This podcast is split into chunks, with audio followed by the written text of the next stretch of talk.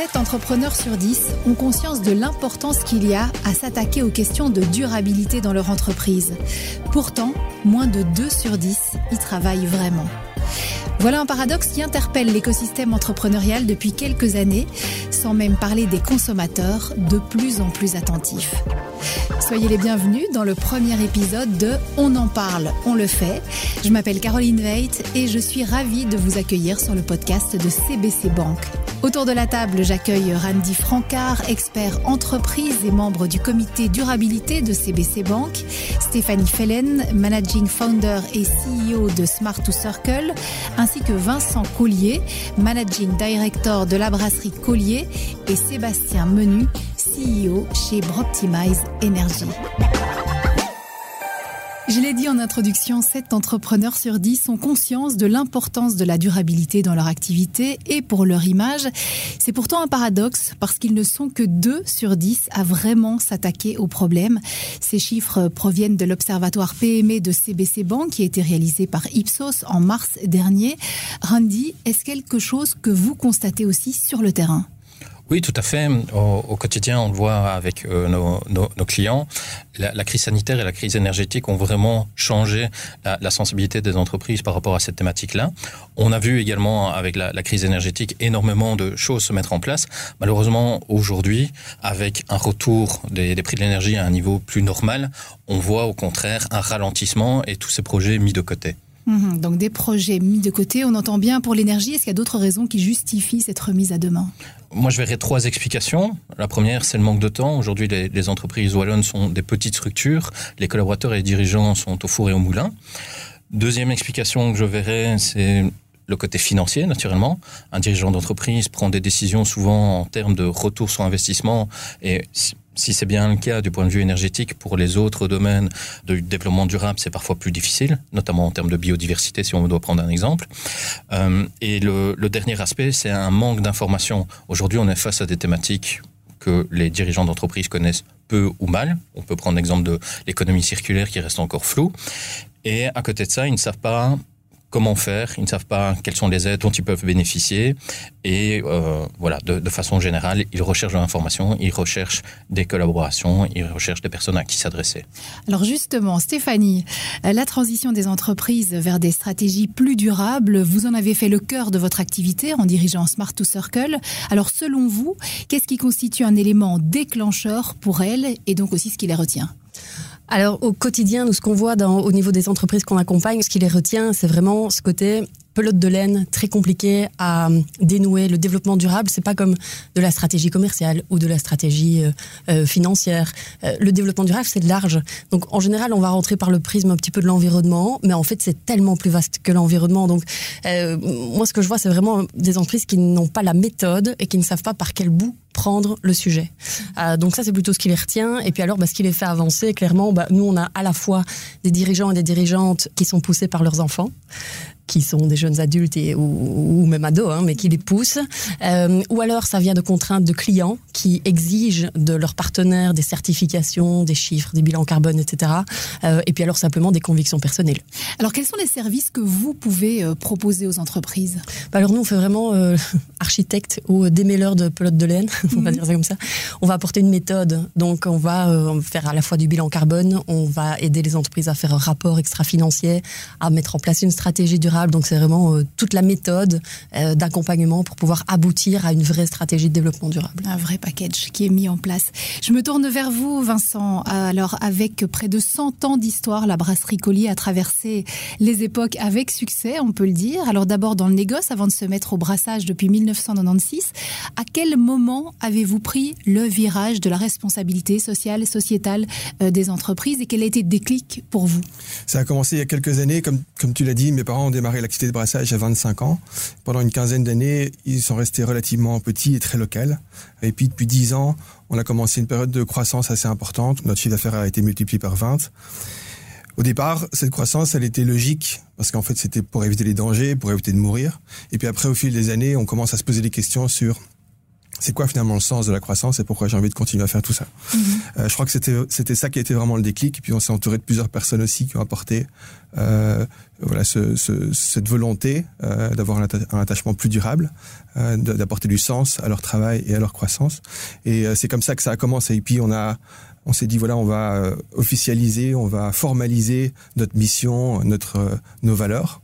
on a pris trois valeurs qui étaient vraiment nous la qualité, l'entrepreneuriat, la famille, mais une aussi qui était peut-être pas encore ce qu'on était, mais ce qu'on avait envie de devenir, qui était la responsabilité. Euh, et le fait d'avoir écrit ça, en fait, et d'avoir commencé à le communiquer, euh, ça nous a fait beaucoup de bien. Alors on a commencé très doucement, euh, quelques personnes qui sont regroupées pour faire quelques initiatives RSE, euh, en fait assez, assez rapidement.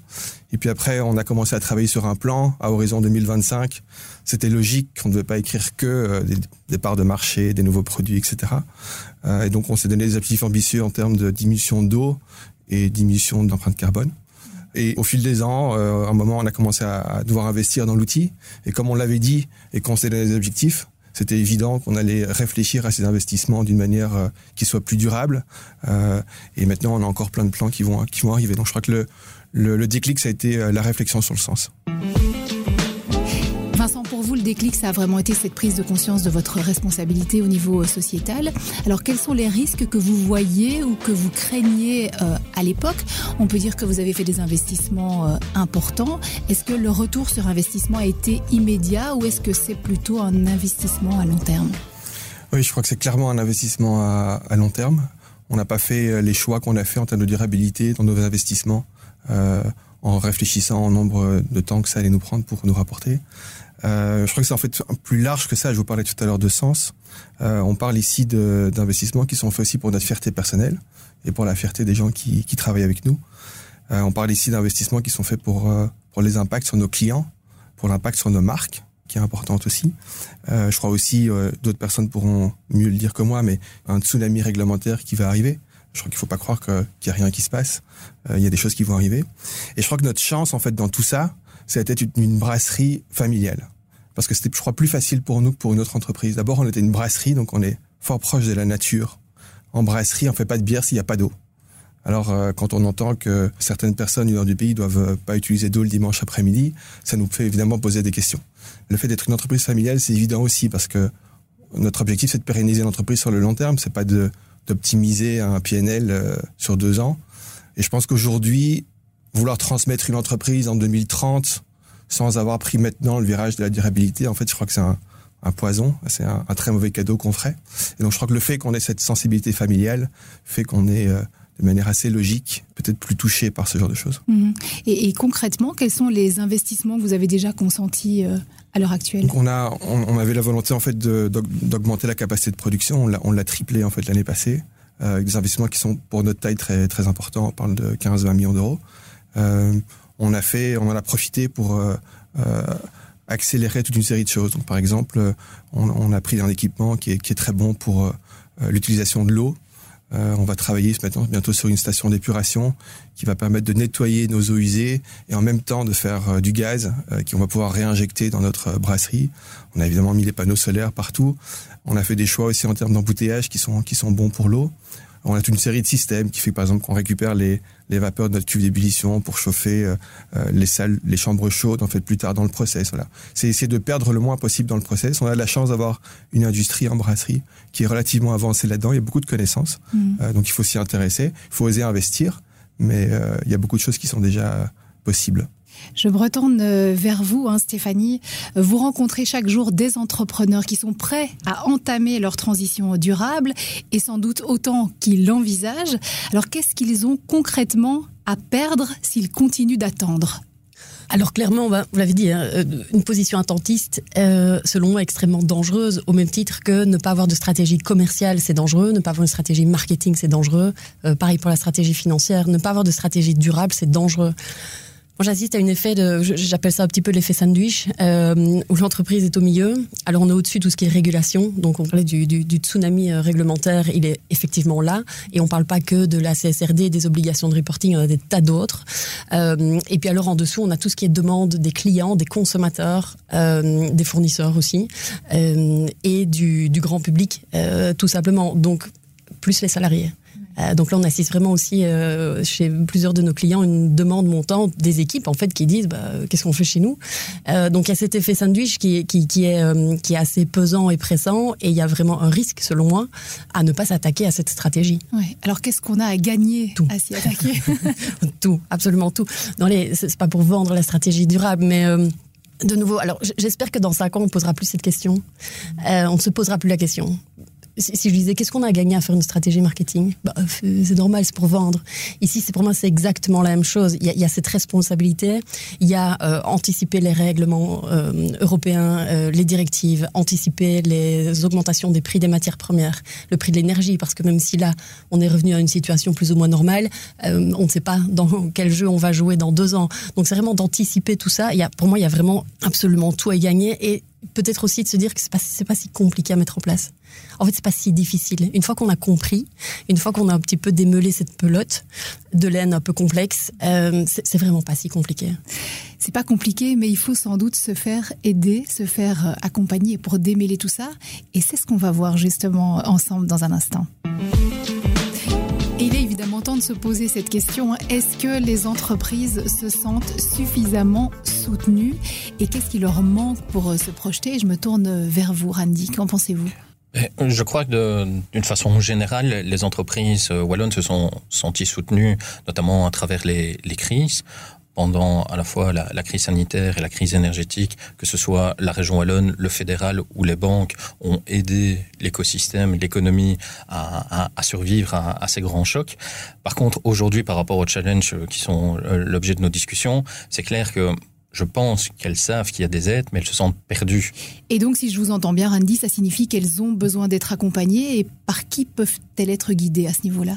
Mais il y a à la fois des, des solutions qui ont été mises en place par la région wallonne de, façon générale, que ce soit à travers des, outils de Wallonie Entreprise. Il y a aussi des institutions comme euh, l'Union wallonne des entreprises, avec toute une série de, services, que ce soit la cellule environnement, avec des, audits sur l'eau, sur euh, le, le recyclage, euh, sur la biodiversité, et la cellule mobilité dans tout l'accompagnement d'une transition durable de la mobilité. Donc il y a de nombreuses solutions, et c'est clair que les entreprises s'y perdent. Sébastien, euh, vous, vous dirigez euh, Broptimize. Euh, Que fait cette société? Alors bah, chez Broptimize, on est simplement convaincu que que la transition énergétique, ce sera demain un facteur de différenciation pour les entreprises. Donc notre rôle, c'est de les guider au travers de cette transition énergétique pour leur permettre de la, de la gérer et de l'appréhender au mieux. Mhm. C'est vrai qu'on peut dire que l'énergie, c'est pour une entreprise évidemment l'un des grands leviers sur lesquels euh, elle peut jouer pour améliorer sa durabilité. Est-ce que vous pourriez décomposer les différents aspects de cette optimisation? Quels sont les pièges à éviter et puis les conseils qu'on peut donner aussi? Ouais. Alors nous, on, part d'une approche qui est assez pragmatique, c'est-à-dire que pour nous, la première chose, c'est d'essayer de, de sécuriser tout ce qui est plutôt achat d'énergie euh, et donc tout l'approvisionnement finalement, puis de passer avec un bureau d'études à, à tout ce qui est réduction de consommation, production d'énergie, pour quelque part se dédouaner du réseau. Euh, et puis ensuite, un troisième pilier qui est vraiment de suivre finalement les équipements qu'on a mis en place, parce que c'est bien d'investir dans, dans des équipements qui consomment peu ou qui produisent de l'énergie. C'est mieux de les suivre et de s'assurer qu'ils fonctionnent bien. Et puis, ça, c'est le bout. Euh, on en arrive aujourd'hui là, c'est-à-dire de finalement, grâce au suivi, de commencer à piloter les équipements qu'on détient sur son site, fonction de ce que demande le réseau, hein, parce que forcément, plus le renouvelable est présent sur le réseau, plus la loi de l'offre et de la demande joue, et donc celui qui demain sera capable non seulement d'avoir de bons équipements, mais en plus de les piloter, bah, va clairement euh, optimiser son l'aspect prix et va aider à la transition énergétique de manière plus globale. Et c'est ça. Et donc le piège à éviter, ce serait de ne pas pouvoir piloter justement euh, ces installations Je pense c'est simplement de pas prendre conscience que tout ça se passe et de ne Mhm. pas prendre le mouvement en marche. Parce que, ben, on, on l'a déjà dit tout à l'heure, mais tout, tout l'arsenal législatif est en, est en train de sortir. Et je pense qu'en fait, l'entreprise qui s'y met pas, elle va avoir de sérieuses difficultés. On, on fait souvent le parallèle avec l'informatique où l'entreprise qui a 30 ans s'est pas informatisée, ben, souvent aujourd'hui elle est plus là. Pour nous, l'entreprise qui s'attaque pas à la transition énergétique, ben, dans 30 ans, elle risque d'être plus là non plus. Effectivement. Alors quels sont les éléments qui sont les peut-être les plus convaincants pour ces entrepreneurs wallons pour qu'ils franchissent le cap? On les divise souvent en trois, c'est-à-dire que forcément il y a, tout l'aspect financier, l'aspect retour sur investissement, euh, qui a une part prépondérante euh, et c'est quelque part normal dans le monde de l'entreprise. Puis il y a le deuxième qui est plutôt une vue long terme, c'est-à-dire que finalement en investissant dans la réduction de consommation ou dans la dans la production d'énergie, ben on sécurise une partie de son approvisionnement. Euh, et puis le troisième, c'est tous les avantages indirects, c'est-à-dire l'image vis-à-vis des clients, l'image vis-à-vis des futurs employés, la capacité à recruter, etc. Euh, et donc je pense que c'est toutes ces raisons qui, poussent les entreprises à, avancer. Effectivement, Stéphanie, j'imagine que l'aspect énergétique, c'est l'un des premiers que vous étudiez dans un nouveau dossier. Et ensuite, ou peut-être pas, hein, vous, allez, vous allez nous le dire. Et quels sont aussi les autres euh, aspects et comment euh, prioriser justement les différents postes? Justement, alors donc non, nous on ne nous aborde pas pour ces sujets-là. Étant donné qu'on va plutôt être architecte, euh, on va nous demander de faire le plan de la maison. Une fois qu'on a le plan de la maison, il faut trouver les corps de métier. Donc le cuisiniste n'est pas le chapiste. D'accord? Donc le volet énergétique, c'est un des corps de métier. Il y a des tas d'autres sujets. Et donc, ce que vous disiez tout à l'heure, et ce que, ce que Randy disait, il y, a, les entrepreneurs, les entreprises se perdent un petit peu parce qu'il y a des tas de sujets. Est-ce qu'on met de l'énergie sur l'inclusion, la diversité, l'énergie, le bilan carbone, le plan mobilité, les déchets, etc. Donc il y a des tas de sujets et en fait elles n'ont simplement ni les ressources humaines ni les ressources financières pour s'en occuper. Donc nous on va dire ok, on va commencer par faire un plan et peut-être que la mobilité c'est pas une priorité aujourd'hui. Vous en occuperez dans trois ans parce qu'aujourd'hui la priorité chez vous c'est l'énergie. Dans une autre entreprise, si je prends une société de service par exemple, euh, un cabinet d'avocats, on a des clients qui sont des, cabinets d'avocats euh, bah là, on va être sur la mobilité, oui. Alors, comment on sait que la priorité, c'est la mobilité? C'est en commençant par un bilan carbone. Pour faire très simple, dans un bilan carbone, vous allez avoir ce qu'on appelle le scope 1, le scope 2, le scope 3. Pour faire très simple, le scope 1, le scope 2, on va dire que c'est la consommation d'énergie. Le scope 3, c'est tout le reste.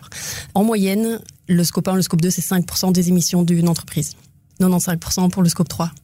Donc, quand le client se rend compte que en fait sa mobilité prend les 60%, ben là on peut se dire ok ma priorité c'est de travailler sur la mobilité. Mais attention, on n'est que sur le volet CO2. C'est un des volets de la stratégie durable. Et puis après on va sur tout le reste l'inclusion, la diversité, le bien-être, le recrutement, etc., la gouvernance, tous les autres critères de la RSE. Mais tous ces critères, on imagine, se posent différemment selon le type d'entreprise. Si je prends le volet RSE, là, il y a des méthodes, il y a des cadres qui existent pour pouvoir dire quels sont les enjeux stratégiques et pertinents au regard du développement durable.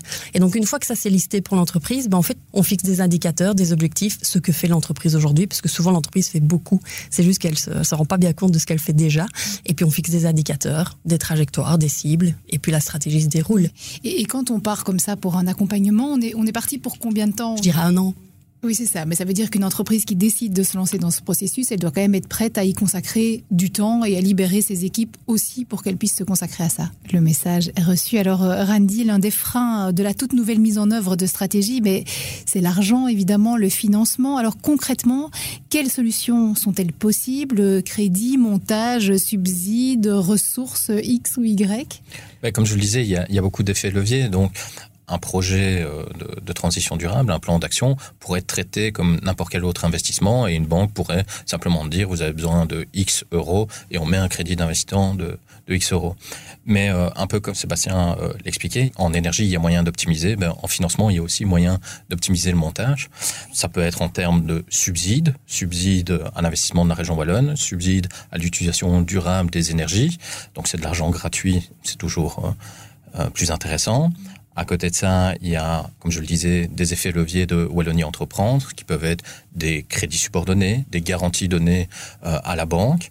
Et en bout de course, ben, la banque vient compléter pour qu'au final, on essaye soit euh, que l'ensemble des économies couvrent la mensualité du crédit, et donc facilite la trésorerie au quotidien de l'entreprise, soit que, au contraire, la cerise sur le gâteau, c'est qu'une partie des économies vient consolider la trésorerie des entreprises qui a été mise à mal lors des deux dernières crises. Alors, est-ce que le banquier, par exemple, va orienter ses clients euh, vers des personnes qui peuvent les, accompagner? Je pense à Broptimize, je pense à, à Smart to Circle. Comment ça se passe en fait? Quel est le lien entre vous?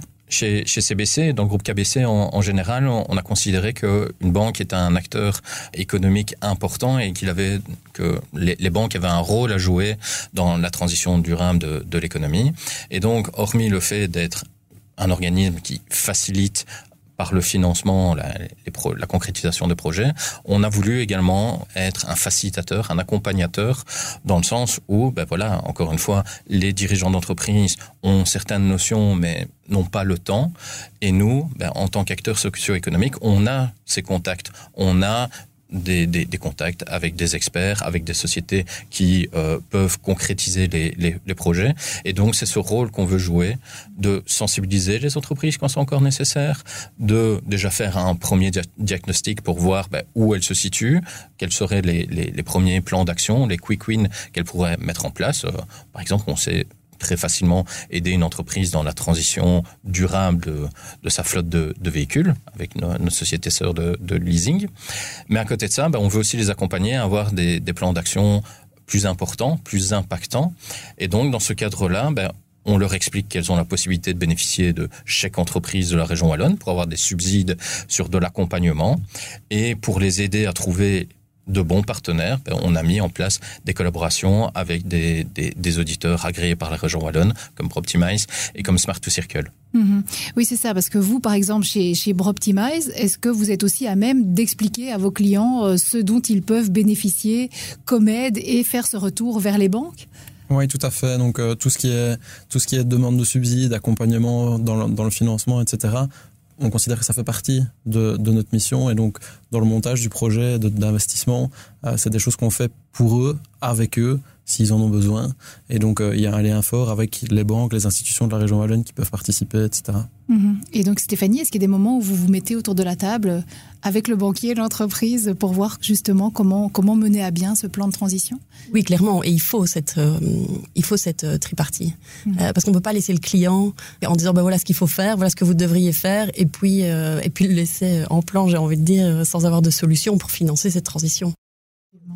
Mmh.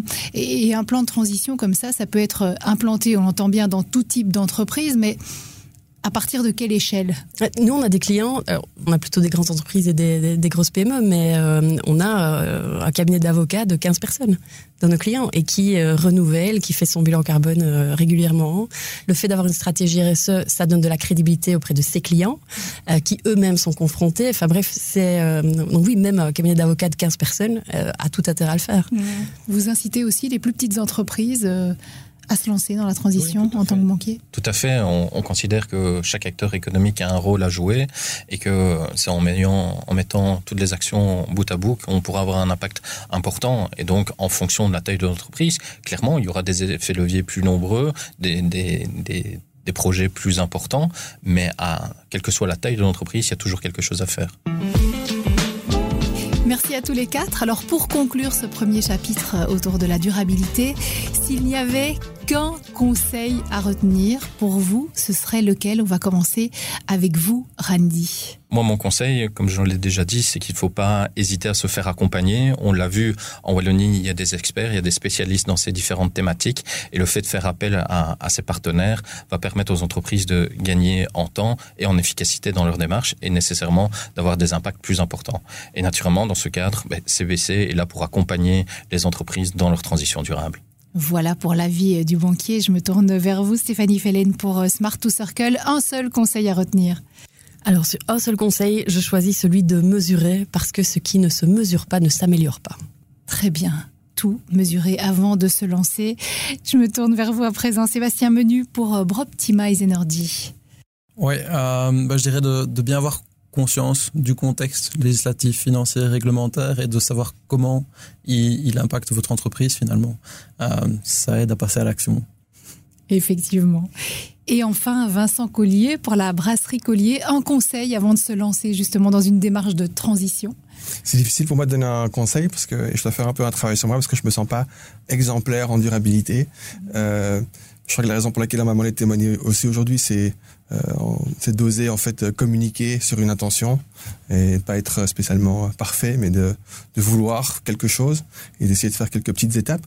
Et donc dans ce sens-là, le conseil que j'ai envie de donner euh, aux dirigeants qui a envie, mais qui ne sait pas comment commencer, c'est peut-être aussi simplement de commencer directement à communiquer qu'il a envie.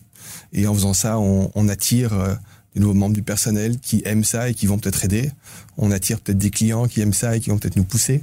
Et donc euh, voilà, ce serait ça mon conseil, c'est de croire en fait en le pouvoir des mots et de commencer un peu à formaliser et de pas avoir euh, honte de dire qu'on n'est pas parfait, mais que mais qu'on essaye. Ça me semble être un excellent conseil. Merci beaucoup. Dans le prochain épisode, nous aborderons un autre sujet tout aussi important, sinon plus, celui de la transmission des entreprises familiales. Alors pourquoi ce sujet nous paraît-il primordial? Eh bien parce que les trois quarts des sociétés belges sont des entreprises familiales et qu'aujourd'hui, plus de la moitié des entrepreneurs âgés de plus de 60 ans n'a pas encore pris de disposition pour assurer la transmission de son patrimoine. Un processus qui pourtant demande 5 à 10 ans. Merci de nous avoir écoutés. Vous pouvez retrouver le podcast On en parle, on le fait sur l'écho.be slash on en parle, on le fait. Et je vous retrouve avec grand plaisir très bientôt.